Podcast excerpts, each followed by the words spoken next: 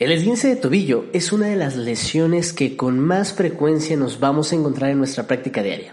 También es frecuente encontrarnos con una de sus secuelas, la inestabilidad crónica de tobillo. Habitualmente y de manera tradicional, en los programas de rehabilitación de este tipo de cuadros clínicos se hace uso de los llamados ejercicios propioceptivos, los cuales tienen como finalidad promover estabilidad al tobillo. La gran mayoría de estas propuestas tienden a ser en superficies inestables. Sin embargo, ¿realmente este tipo de trabajo promueve el estímulo adecuado para el tobillo? De esto nos habla Henry Kers y colaboradores en su estudio del 2012 sobre la propiocepción de tobillo. Tomémonos un café y hablemos de esto.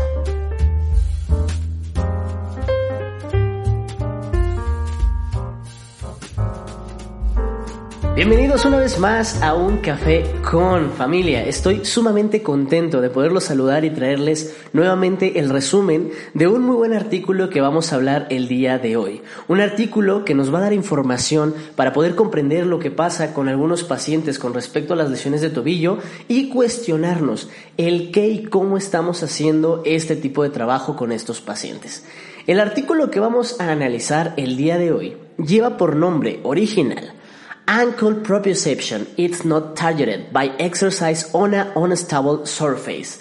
Que nosotros vamos a dejar en español únicamente como propiocepción de tobillo. ¿Realmente las superficies inestables son tan efectivas como creemos? En este artículo de Henry Kers, nosotros vamos a encontrar tres principales puntos claves que vamos a desglosar durante el episodio de hoy. El primer punto es el cuestionarnos si los ejercicios en superficies inestable realmente brindan un estímulo efectivo para el tobillo.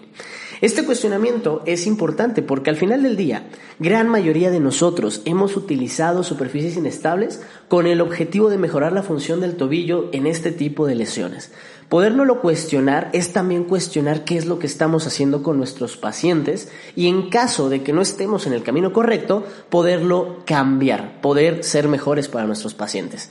El segundo punto importante de este artículo es que los elementos sensoriales, corporales o estímulos externos promueven mayor demanda en el tobillo en una superficie estable.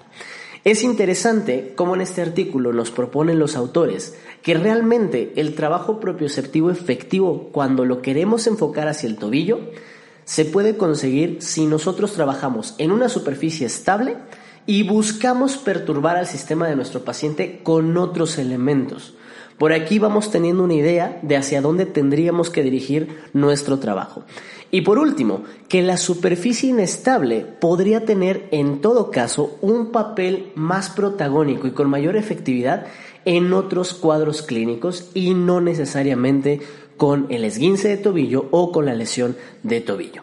Vámonos punto a punto para poder entender este artículo. Lo primero que debemos de tener presente y que tenemos que recordar es que el esguince de tobillo es uno de los cuadros más comunes a encontrar en nuestras consultas. Este cuadro tiene hasta un 70% de probabilidad de recidiva y esta es la razón por la cual no siempre nos encontramos con esguinces de primera vez.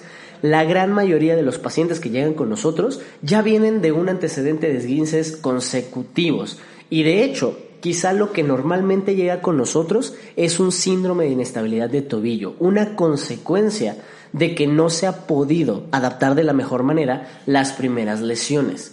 Este 70% de probabilidad de recidiva se debe principalmente a que la propia lesión de tobillo va a generar una disminución o una alteración en la precisión propioceptiva lo cual va a promover una inestabilidad funcional. Esto es algo que ya conocemos. Sabemos que los propioceptores no saben trabajar en un medio ácido.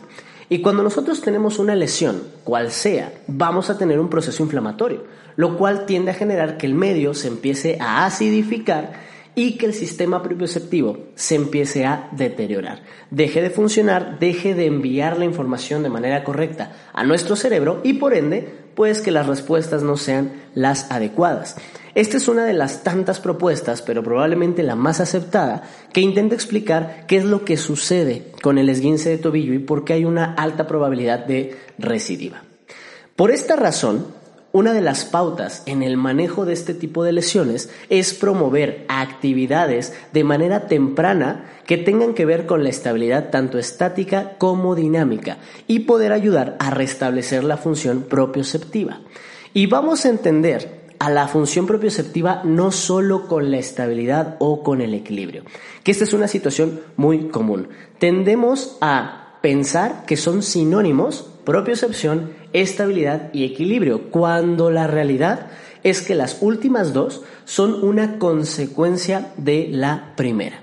Vamos a entender a la propiocepción como la correcta captación de la información interoceptiva y exteroceptiva, la velocidad de activación de respuestas de defensa y la intensidad adecuada de dichas respuestas. En conjunto, esto será la propiocepción. ¿Cuál es el objetivo de esto? Bueno, combatir la inestabilidad funcional y disminuir el factor de riesgo de una relesión. Cuando nosotros hacemos un abordaje de una lesión de tobillo, un esguince, un síndrome de inestabilidad crónica, la propuesta es que hagamos o apliquemos carga temprana respecto a actividades que promuevan estabilidad y que estimulen la propiocepción. Esto no es una novedad. A todos nosotros nos han dicho en nuestras clases universitarias o incluso lo hemos llegado a leer en libros y en artículos que uno de los objetivos principales en las lesiones de tobillo es mejorar la propiocepción. Inclusive cuando vemos algunos protocolos en clases, en libros, es lo que dice, objetivo, promover propiocepción, actividades propioceptivas, recuperar la propiocepción. Sin embargo, también hemos aprendido, así como entendido que uno de los objetivos primarios es restablecer la propiocepción, hemos aprendido como un fundamento base que el uso de las plataformas inestables es la herramienta con la que vamos a cumplir este objetivo y quizá esta no sea la mejor estrategia. Ya desde 1999, Oten y colaboradores sugerían que las respuestas de tobillo eran menos efectivas en superficies inestables porque la superficie inestable generaba mayor actividad a nivel proximal y no a nivel distal. Oten y colaboradores en 1999 lograron confirmar y demostrar que cuando nosotros nos subimos a una superficie inestable, el estímulo genera actividad neuromuscular a nivel proximal y no a nivel distal, por lo cual el estímulo no se está quedando en el tobillo y no está dando la información correcta a nuestro cerebro para que los centros de control activen los mecanismos de defensa. Esta misma información o esta misma afirmación de Oten y colaboradores fue respaldada muchos años después, en 2008, por Brumash y colaboradores cuando demostraron que la actividad del uso neuromuscular alrededor del tobillo era muy baja en superficies inestables. Si somos conscientes y nosotros recordamos, el uso neuromuscular es uno de los principales propioceptores, probablemente uno de los propioceptores más importantes que tenemos. Y esto se debe a que controla y condiciona los reflejos de actividad muscular para asegurar la estabilidad articular ante situaciones de perturbación. Si en el 2008 Brumansch demostró con su estudio que cuando subimos a una superficie inestable, los usos neuromusculares alrededor del tobillo no se llegan a excitabilizar lo suficiente, podríamos inferir entonces que los reflejos de control postural, reflejos de defensa, las contracciones para asegurar la estabilidad articular, no se va a dar de la mejor manera, ni en intensidad ni en velocidad de activación, por lo cual quizá no estamos promoviendo el estímulo adecuado para generar la recuperación de estas respuestas. Estos datos llevaron a que Henry Kiers y colaboradores se cuestionaran si verdaderamente los ejercicios inestables promueven actividad propioceptiva necesaria para mejorar la función del tobillo. En este estudio se evaluó por medio de la posición de centro de presión las respuestas propioceptivas de los individuos. Por definición, nosotros vamos a entender a la posición de centro de presión como el punto donde se aplica una fuerza para mantener la posición articular. Básicamente, Henry Kiers y colaboradores midieron la actividad eficiente de las respuestas musculares ante una situación de perturbación. En el estudio evaluaron las respuestas en dos condiciones La primera fue en superficies inestables y la segunda fue la evaluación de estas respuestas en una superficie estable, promoviendo modificaciones como alteración en los sentidos, agregando vectores externos y pidiéndole a las personas que movieran otras partes del cuerpo mientras se mantenían en la superficie estable. Los resultados de este estudio demostraron que tanto la intensidad como la velocidad de la activación de las respuestas de defensa propioceptivas al usar una superficie inestable existía una menor preferencia en el tobillo y que las respuestas propioceptivas se hacían más fuertes a nivel de los músculos paravertebrales y de la pelvis mientras que trabajar en una superficie estable con cambios de posición de la cabeza, alterando los sentidos o moviendo las extremidades, aumentaba las actividades propioceptivas en el tobillo. Esta información es poderosísima. ¿Por qué? Henry Kers nos está demostrando que cuando nosotros subimos a una persona a una superficie inestable, la actividad neuromuscular se eleva y se concentra en nuestro tronco y en nuestra pelvis. Y por ende, que esta situación no sería efectiva cuando estamos buscando promover actividad a nivel distal, a nivel del tobillo. Pero que cuando nosotros trabajamos con un estímulo externo en una superficie estable, la información se mantiene distal en el tobillo. Y ya por aquí nos va dando una idea de hacia dónde tendríamos que dirigir nuestras intervenciones cuando estamos ante una lesión de tobillo.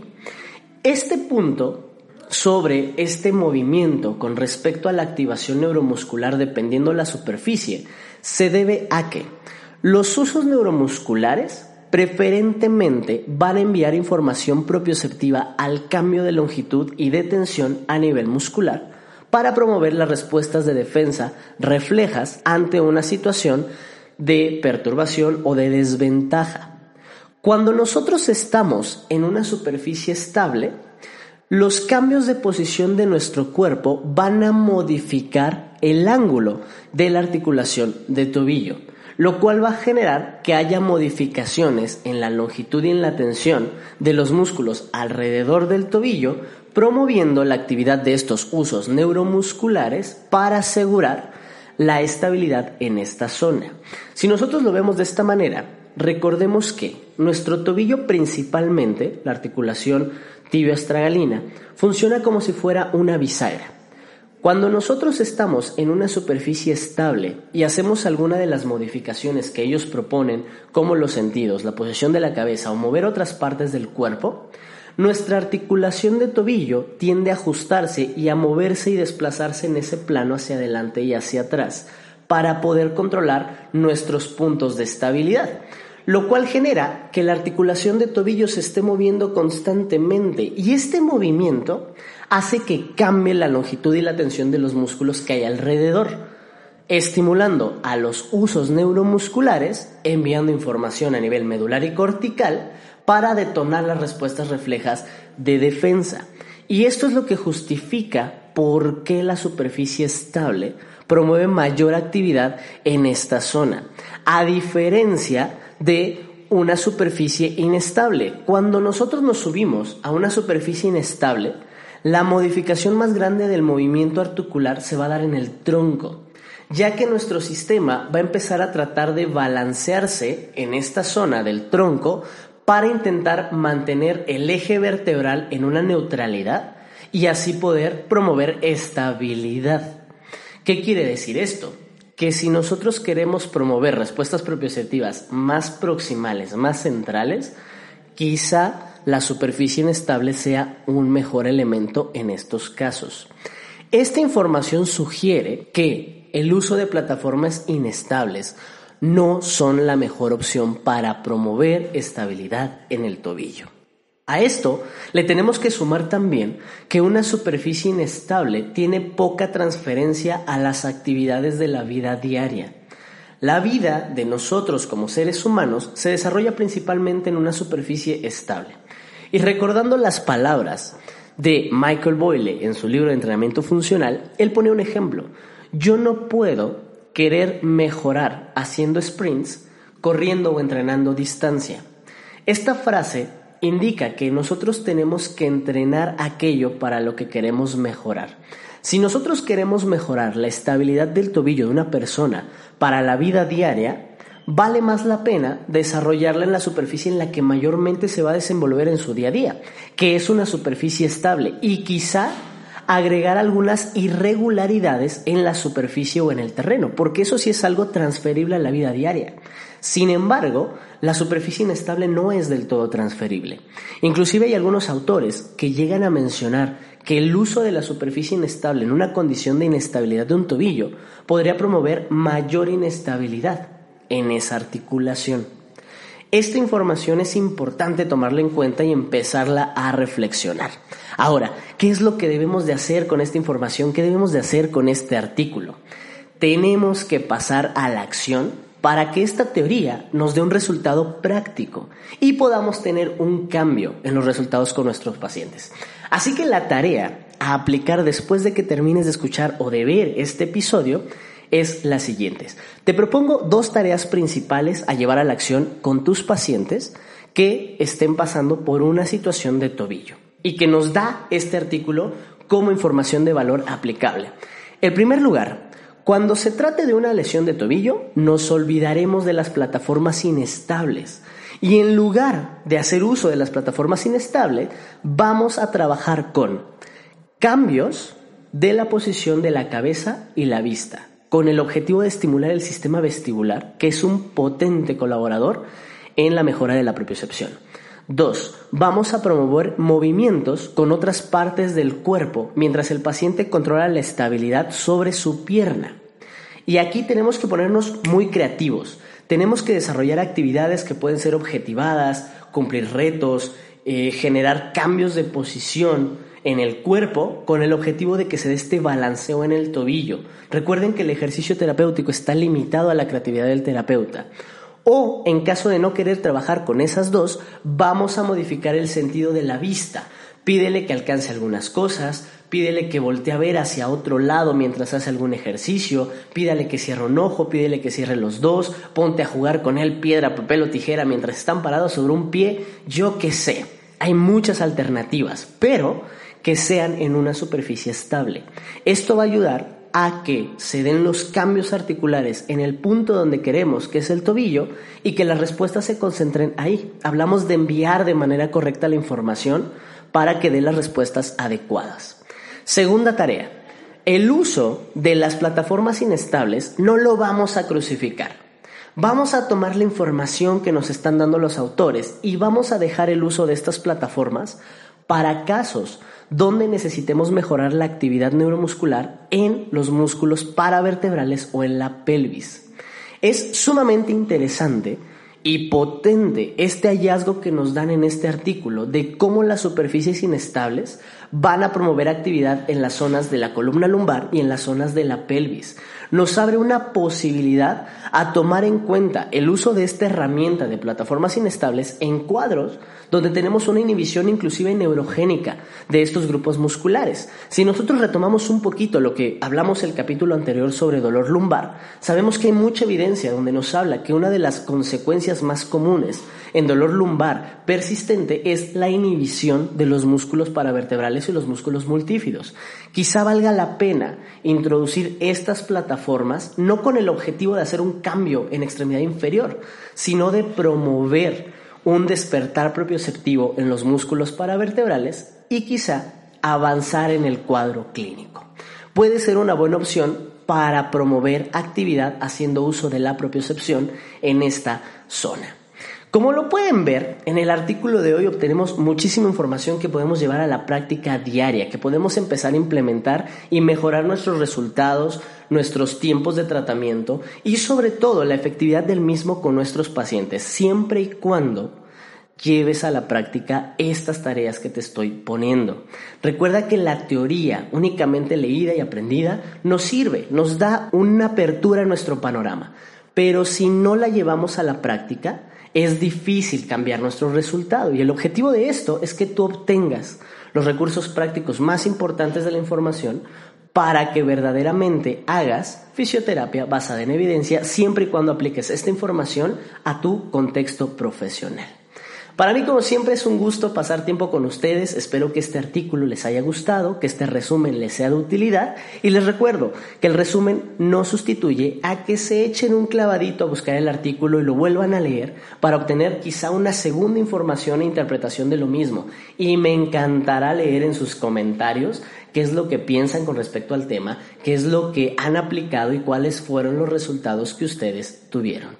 Antes de despedirnos, les recuerdo, no olviden dejarnos sus cinco estrellitas en Spotify, suscribirse al canal de YouTube para que podamos llegar con este proyecto a muchos más oficios y sigamos compartiendo. Para mí es importante que todos crezcamos juntos. Familia, nos vemos la siguiente semana aquí en un café con, donde estoy extrayendo la información de mayor valor de los artículos para desmenuzártelos y entregártelos sobre la mesa con recursos prácticos para mejorar tu vida profesional. Yo me despido, es un placer estar con ustedes. Un fuerte abrazo de su amigo César Espinosa, El Fisio. Hasta pronto.